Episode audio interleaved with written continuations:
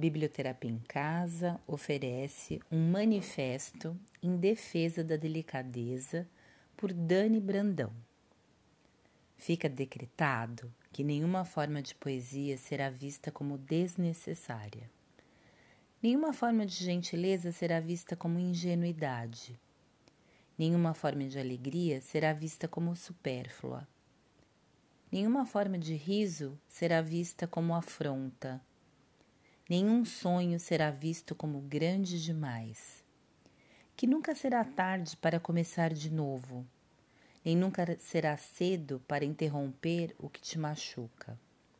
Que toda beleza deverá ser abençoada, que toda fragilidade deverá ser protegida, que todas as diferenças deverão ser celebradas, que todo afeto será fértil que todo peito será sagrado, que todo vazio deverá ser tecido em renda, que toda escuridão poderá ser dissolvida à luz dos vagalumes, que toda dor servirá de adubo para o amor, e que moeda alguma será capaz de superar o valor de um gesto de delicadeza.